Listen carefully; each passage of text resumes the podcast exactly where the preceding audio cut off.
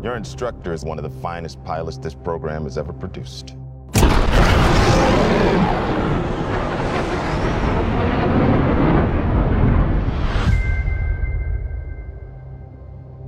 His exploits are legendary.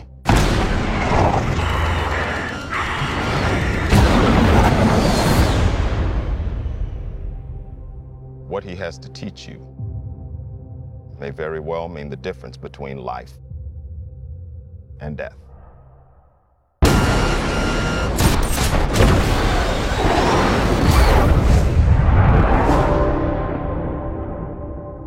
Your reputation precedes you. I have to admit, I wasn't expecting an invitation back. They're called orders, Maverick.